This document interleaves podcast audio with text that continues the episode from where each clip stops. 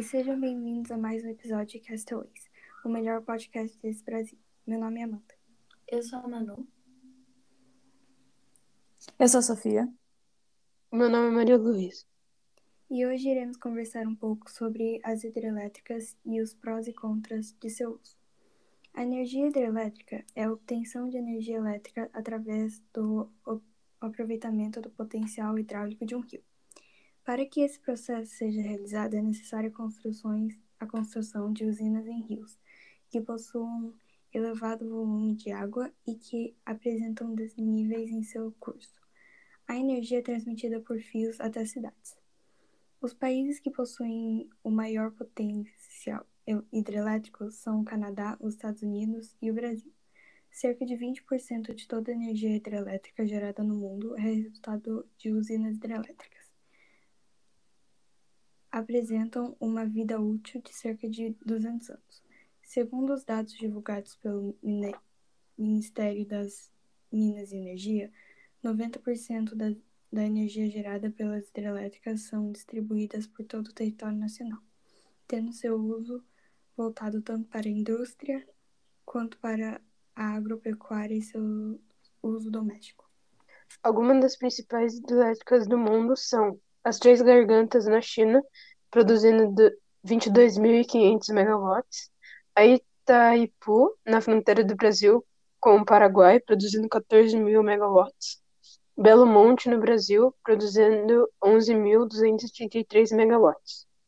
O funcionamento das usinas é da seguinte forma: uma usina hidrelétrica parte do, do princípio de conservação da energia para que seja gerada energia elétrica.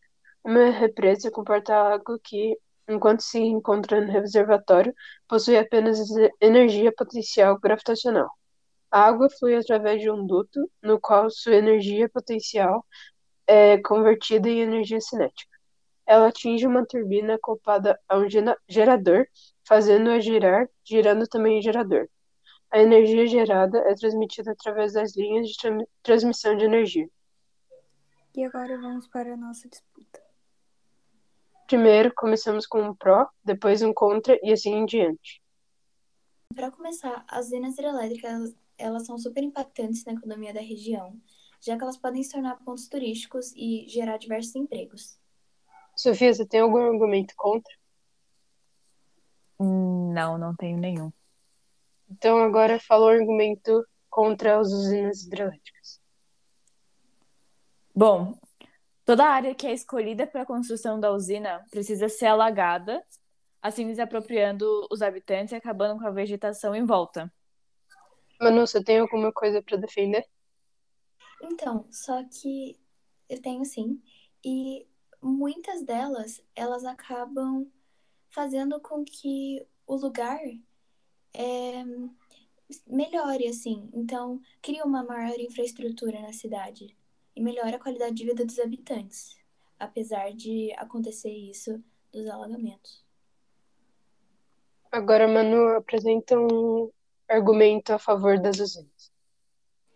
Bom, um benefício divulgado pela USA National Hydropower Association é que elas contribuem para a redução do efeito estufa, já que elas são bem menos poluentes, considerando assim alguns outros tipos de produção de energia.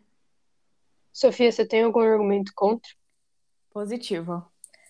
Porém, após o alagamento, tem um alto, eh, tem um alto geramento de gás metano, que é um gás poluente e tóxico, e está presente no efeito estufa. Que esse tóxico acontece enquanto a, as coisas se decompõem. Sofia agora apresenta um argumento contra as usinas.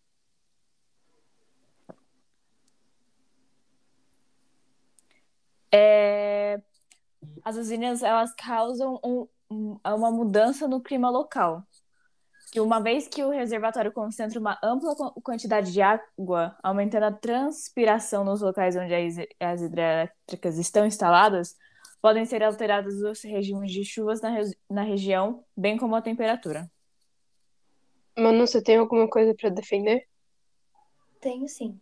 Os reservatórios, apesar deles, claro, trazerem algumas coisas ruins para o ambiente, claro, tudo traz, né? Mas eles captam a água da chuva, que é considerada potável e própria para o consumo humano. E eles também podem e essa água também pode ser utilizada para irrigação de lavouras, descargas, entre outros. Então acaba sendo muito bom também, além de produzir energia, guarda, armazena água. Ok, agora Manu apresenta um outro argumento a favor.